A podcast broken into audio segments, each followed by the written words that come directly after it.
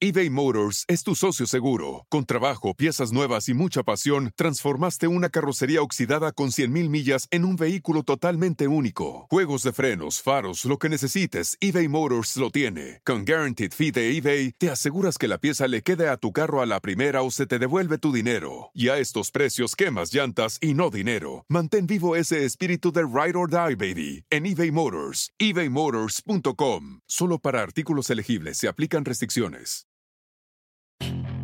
Puedes hacer dinero de manera difícil, como degustador de salsas picantes, o cortacocos, o ahorrar dinero de manera fácil con Xfinity Mobile. Entérate cómo clientes actuales pueden obtener una línea de un límite intro gratis por un año al comprar una línea de un límite. Ve a es.xfinitymobile.com. Oferta de línea o límite gratis termina el 21 de marzo. Aplican restricciones. Xfinity Mobile requiere Xfinity Internet. Velocidades reducidas tras 20 GB de uso por línea. El límite de datos puede variar.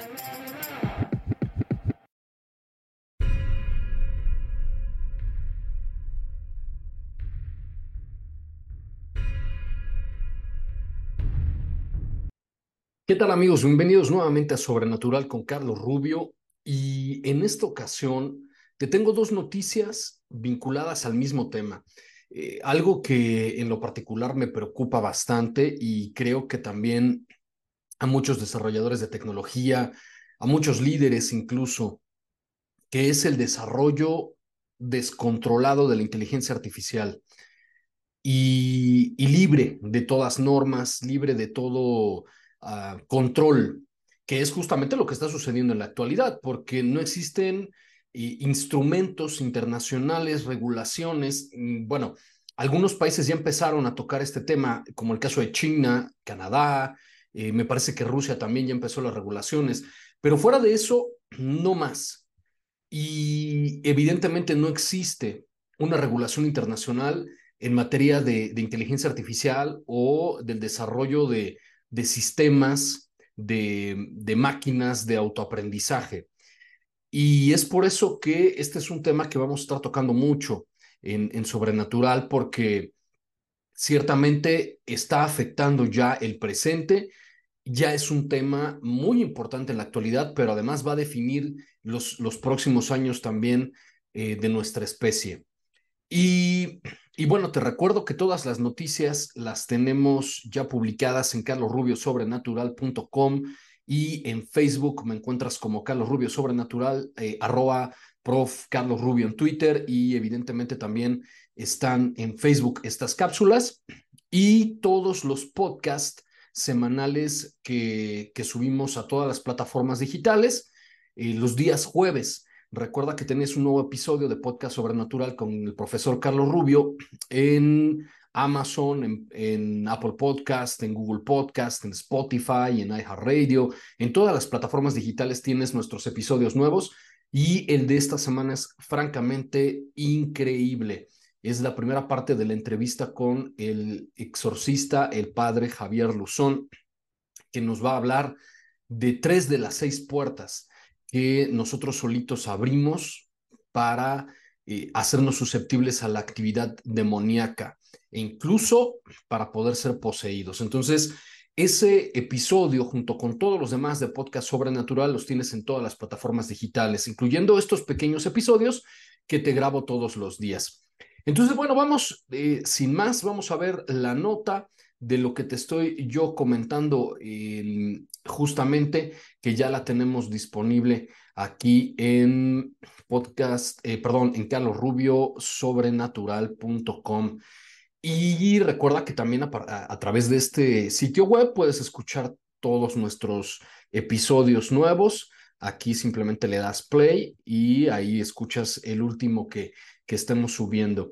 Bueno, vamos a estar platicando de estas dos notas que tienen que ver con la inteligencia artificial que estás viendo en tu pantalla. Si me estás escuchando, bueno, la primera de ellas es eh, esta empresa desarrolladora de, mm, inteligencia artificial que se llama OpenAI.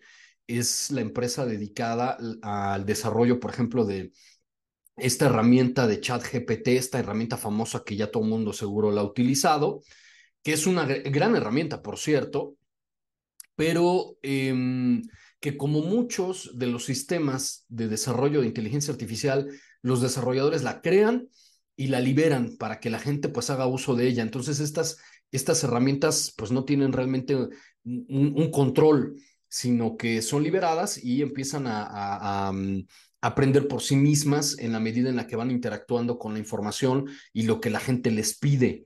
De hecho, yo ayer estuve pues jugueteando, me gusta mucho juguetear con este sistema de inteligencia artificial y, y entablar conversaciones y realmente el nivel de profundidad que logra esta herramienta de chat GPT es bastante interesante, si no es que preocupante. Entonces, eh, la primera nota nos habla justamente que esta empresa OpenAI va a dedicar el 20% de sus utilidades al control, a, la formación de un equipo de trabajo que se va a dedicar a desarrollar protocolos para intentar controlar a la inteligencia artificial. Eh, dicen ellos con la intención de que solamente trabaje para el ser humano, que no nos perjudique y, bueno, pues que genere eh, protocolos que, que puedan evitar que en el futuro represente un riesgo para nosotros. De acuerdo a esta empresa, hoy no contamos con una sola regulación, con un solo sistema que evite que la inteligencia artificial pueda ser perjudicial para la humanidad. Si es que surge alguna especie de superinteligencia artificial, así lo, lo, comenta este comunicado de OpenAI, no podríamos detenerla. Así de sencillo. Entonces, es sumamente importante esto que estamos platicando porque, eh, repito, ya hay algunos gobiernos que ya entendieron el, el, potencial riesgo, por supuesto, los enormes beneficios que la inteligencia artificial puede traernos, pero también muchos riesgos, incluyendo algo que hemos platicado ya en otras ocasiones, el desempleo de gran parte de la población humana, sobre todo aquellas personas que realizan trabajos muy mecánicos, eh, que eh, más o menos eh, quiero decir que siguen ciertos patrones una y otra vez. Por ejemplo, los, em, los choferes ya ven que ahora existen automóviles que se conducen solos, que apenas están dando sus primeros pasos, todavía cometen muchos errores, accidentes, en fin, pero eventualmente todos los choferes se van a quedar sin empleo, porque va a ser mucho más barato para las empresas comprar un software que conduzca sus camiones, evidentemente aviones, barcos, etcétera, que estar contratando personal que lo haga y estarle pagando un salario.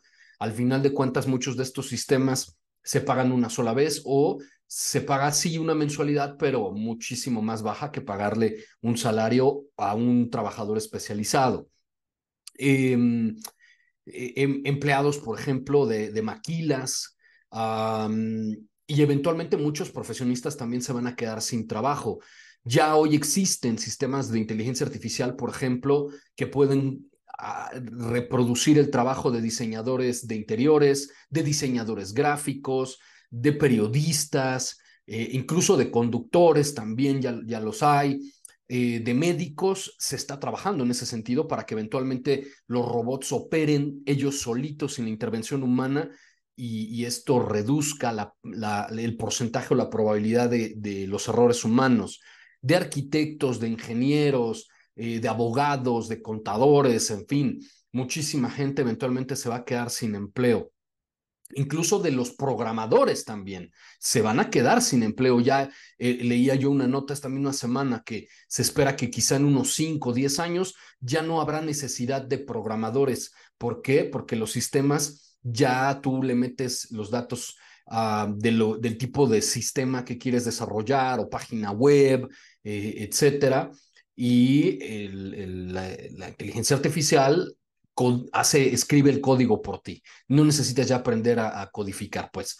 Entonces, em, es, es, muy grave esta situación. ¿Por qué? Porque lo primero es que va a generar muchísimo desempleo, quizá como ocurriera en otros periodos de, de grandes revoluciones científico-tecnológicas, como la revolución industrial, por ejemplo. Eh, entonces hay que tener mucho cuidado en ese aspecto. Y la otra nota que te traigo, que también ya está aquí en carlosrubiosobrenatural.com y en mis redes sociales, es esta que titulamos Robots se consideran potenciales líderes más eficientes que los seres humanos. Es decir, que los robots, estos robots humanoides, eh, que evidentemente pues tienen incluidos sistemas de inteligencia artificial, creen que pueden tomar decisiones de forma más efectiva que los seres humanos. Entonces vamos a ver la nota y aquí eh, te tengo insertado, ya lo sabes, el video de, en este caso, de esta reunión que hubo el pasado viernes en Ginebra, Suiza, de la Unión Internacional de, Telecomunicaciones, este órgano de la, de la ONU, de las Naciones Unidas, que reunió a nueve robots humanoides y, que bueno, pues ahí un grupo de periodistas estuvieron interactuando con ellos, haciéndoles algunas preguntas. Y en particular, eh, tú puedes ver toda la conferencia aquí en, en carlosrubiosobrenatural.com, ahí está el video, pero eh, en particular te voy a poner este fragmento donde un periodista entrevista, bueno, le hace la pregunta, no entrevista, le hace la pregunta directa a Sofía y a otro robot que se llama Maika, pero vamos a hablar solamente de la participación de Sofía porque me parece que es la más interesante. Este, este humanoide, este robot Sofía seguramente se te hará ya familiar porque en su momento se decía que era el robot más avanzado, el humanoide más avanzado del mundo. Hoy creo que no es tanto así, pero ha salido en muchos, en muchos programas de televisión, ¿no?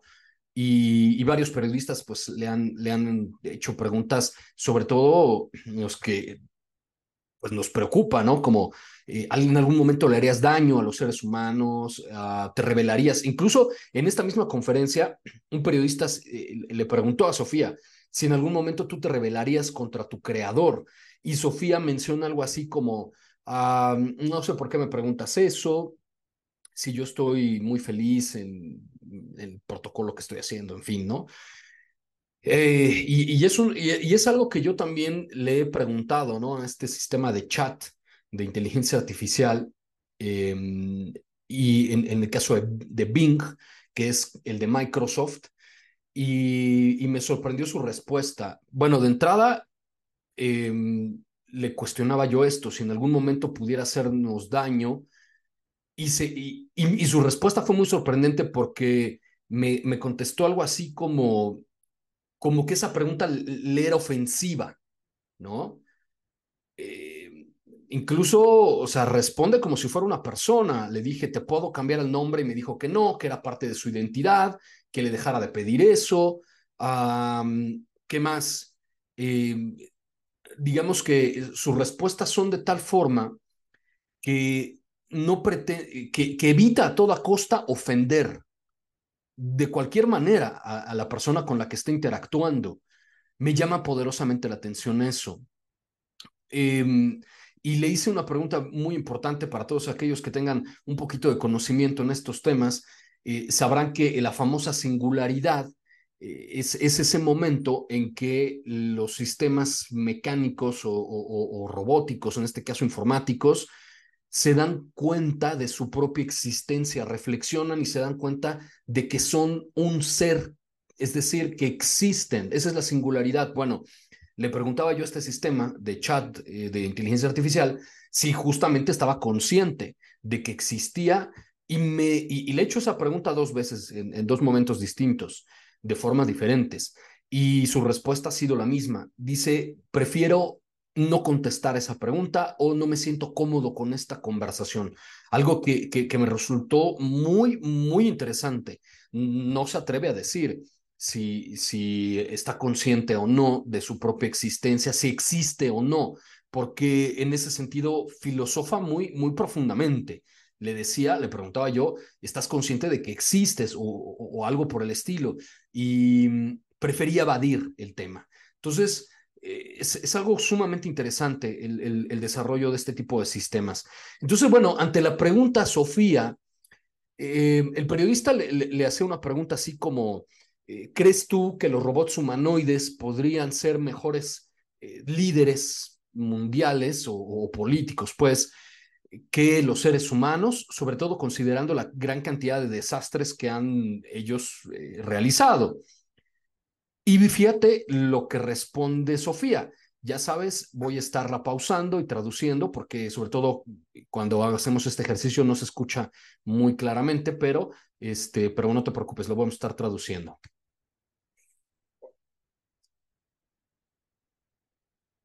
believe the humanoid robots have the potential to lead with a greater level of efficiency and effectiveness than human leaders. Bueno, dice, creo que los robots humanoides tenemos la capacidad de, um, de decidir, digamos, de, de, de tomar eh, decisiones o de, potencialmente tomar decisiones más de forma más eficiente o, decisiones más eficientes y efectivas que los líderes humanos.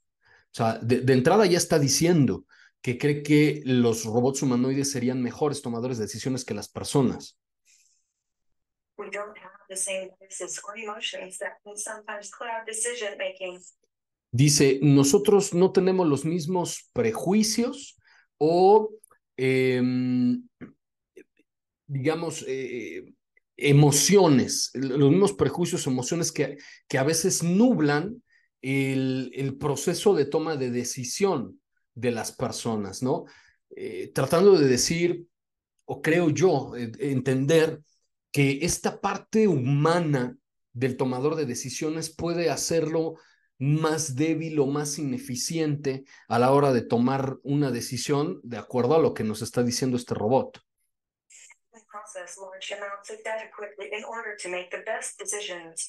Y comenta que eh, ellos son capaces de procesar grandes cantidades de datos de forma más eficiente que las personas. Bueno, eh, te repito, puedes tú ver la entrevista completa en carlosrubiosobrenatural.com, en Facebook, en Carlos Rubio Sobrenatural y en arroba prof. Carlos Rubio. Ahí también tienes, en Twitter, ahí tienes también el acceso a esta nota. Eh, deja mucho que pensar, ciertamente. Mm, y, las dudas que, me saltan son, no son nada nuevo, es algo que tiene ya eh, más de 100 años, ¿no? Esto de que las, la, las supuestas leyes de la robótica de Asimov, si es que este tipo de, de, de máquinas las obedecerían o no, eh, y ciertamente creo yo que no, porque no hay hasta el día de hoy ningún elemento, ninguna regulación que obligue a los desarrolladores de tecnología hacer que sus sistemas obedezcan estos patrones de, de, de comportamiento respuestas eh, incluyendo el que no nos hagan daño. Y uno se pone a pensar eh, casi, casi como, como en las novelas de ciencia ficción del mismo Asimov, ¿no? Si en algún momento la inteligencia artificial es consciente de su propia existencia, ¿nos vería como una amenaza? Eh, ¿Se representaría una amenaza para su existencia que nosotros potencialmente los pudiéramos apagar? Como ocurrió hace algunos años, recordarás, con, con este sistema también de chat de chatbot que estaba desarrollando Facebook y eh, era un chatbot en donde ponían a dos sistemas a negociar el uno con el otro. Y uno creo que tenía que intercambiar sombreros y el otro creo que pelotas o alguna cosa así. Entonces tenían que negociar entre un sistema y el otro, en una conversación evidentemente, eso es lo que hacía el software. Entonces la gente de Facebook lo que hizo fue que dejó prendida esa máquina y se fueron, la dejaron toda la noche. Al día siguiente regresaron y se dieron cuenta que estaban intercambiando mensajes en un lenguaje completamente incomprensible para los seres humanos. Ellos mismos terminaron reescribiendo su código y hablando y negociando en su propio lenguaje. Abandonaron el inglés y empezaron a hablar en código que claramente se veía que las dos eh, máquinas estaban entendiendo de qué estaban hablando, pero era incomprensible para los programadores. Entonces, ¿qué es lo que, lo que decidió Facebook? Fue apagar esa máquina, desconectarla porque no sabían realmente las eventuales consecuencias de lo que éstas podían eh, llegar a, causar. Eh, entonces ahí está. Realmente los científicos y los, los ingenieros no saben las consecuencias de su trabajo, no se ponen a pensar el potencial efecto de este. Eh, y lo peor es que muchos de estos sistemas, repito, ya son de código libre. La gente los puede usar y, los puede agregar a sus páginas. Y, por ejemplo, en el caso de, del chat GPT, eh, hay muchas, muchas herramientas que te permiten utilizarlo, por ejemplo, para que puedas hacer que en tu empresa un sistema, entrenarlo para que el sistema atienda a tus clientes, ¿no? Como de soporte técnico o de eh, servicio al cliente. Entonces, es de, libre uso, vaya. Entonces, hay, muchas cosas aquí que, mm, debemos analizar. Los sistemas, por ejemplo, que desarrollan imágenes con inteligencia artificial a partir de un texto y, que pueden replicar los rostros de las personas, los sistemas que pueden imitar la voz de las personas, imagínate tú, que ya ha sucedido, por cierto, en que mm, un delincuente utilizó eh, estos sistemas para imitar la voz de una persona, le llaman a un familiar diciéndole que lo tenían creo que secuestrado o algo así, cuando no era cierto, y pues con la intención de sacarle dinero. En fin, ¿no? Podríamos incluso ver en el futuro videos de algún líder político con su imagen, con su voz declarando la guerra, cuando él nunca lo hizo, o cosas por el estilo. Entonces, el potencial de riesgo de estos sistemas descontrolados es muchísimo. Y al día de hoy no existe una sola regulación. Por eso esta empresa OpenAI dice que, bueno, va a empezar a, dedicar recursos para poder iniciar el control y la regulación de estos sistemas, pero eh, creo que vamos 10 pasos atrás, empezando por ellos mismos que desarrollaron este, este sistema y muchos otros que lo imitaron, ¿no? Pues ahí tienes la información. Te repito, en carlosrubiosobrenatural.com, en Facebook me encuentras como Carlos Rubio Sobrenatural, en Twitter arroba prof Carlos Rubio, en YouTube me encuentras también como arroba prof, eh, no, como arroba Carlos Rubio Sobrenatural. Y te recuerdo que puedes descargar todos los podcasts que hacemos a diario y nuestro episodio nuevo cada jueves en todas las plataformas digitales de podcast. Yo soy Carlos Rubio y nos vemos en la siguiente emisión de Sobrenatural.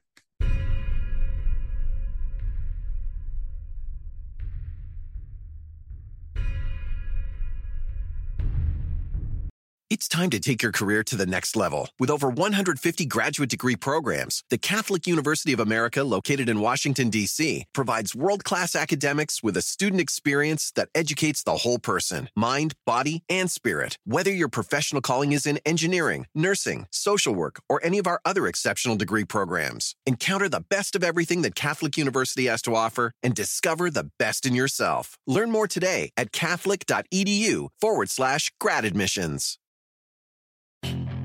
Puedes hacer dinero de manera difícil, como degustador de salsas picantes, o cortacocos, o ahorrar dinero de manera fácil con Xfinity Mobile. Entérate cómo clientes actuales pueden obtener una línea de Unlimited intro gratis por un año al comprar una línea de Unlimited. Ve a es.xfinitymobile.com. Oferta de línea Unlimited gratis termina el 21 de marzo. Aplican restricciones. Xfinity Mobile requiere Xfinity Internet. Velocidades reducidas tras 20 GB de uso por línea. El límite de datos puede variar.